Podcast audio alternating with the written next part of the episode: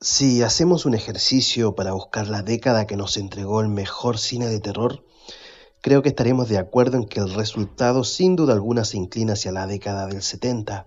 Aquella década nos entregó Tiburón, nos entregó Alien, nos entregó Halloween, Carrie, Suspiria, la, masacre de Texas y solamente por nombrar algunas. Pero hay dos películas que toman la delantera, el Exorcista y para muchos un pequeño peldaño más abajo, La Profecía de 1976, película dirigida por Richard Donner. Quizás en lo siguiente no estemos de acuerdo, quizás sí, pero creo que la banda sonora de La Profecía a cargo de Jerry Goldsmith es superior a la del Exorcista. El ave satánico es el tema central, supera toda banda sonora del cine de terror.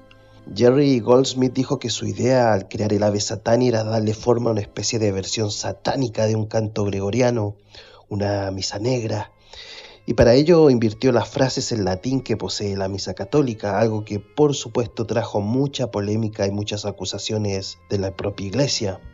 Este atrevimiento de Goldsmith le valió para ganar su único premio Oscar, y en un principio no quería ir a la premiación porque siempre que fue, siempre terminaba perdiendo. Afortunadamente para él, esta vez no fue así. Hay un par de datos de la película que me gustan muchísimo y que curiosamente no siempre se destacan.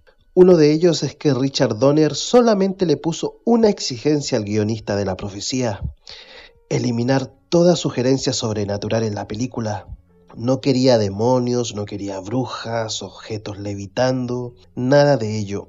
La regla de oro es que cada cosa que vemos en pantalla pudiese suceder en la vida real, aún claro con el tema del anticristo presente, pero que podría traducirse como un trastorno de los padres.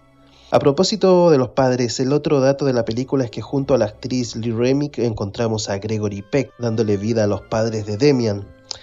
Este último aceptó y se mantuvo en el papel aun cuando todos dudaron que lo haría, ya que su hijo se suicidó en 1975 y el guion de la película podía resultar chocante por el espeluznante tema padre-hijo presente en la historia.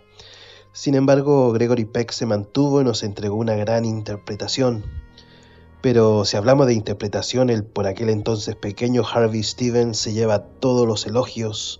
Le bastó solamente con su mirada para aterrorizar a millones de espectadores hasta el día de hoy. Dicen que en el casting abofeteó al director por una broma intencional de este último y le clavó la misma y famosa mirada, algo que hizo que el casting de inmediato se acabara ya que habían encontrado al Demian que buscaban.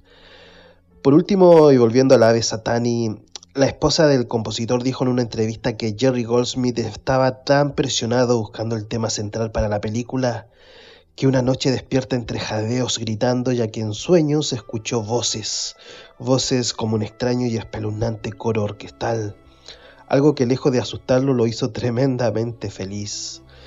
El ave Satani también sigue siendo el único tema nominado al Oscar por Mejor Canción que proviene de una película de terror y también es la única canción nominada que fue escrita y cantada en latín.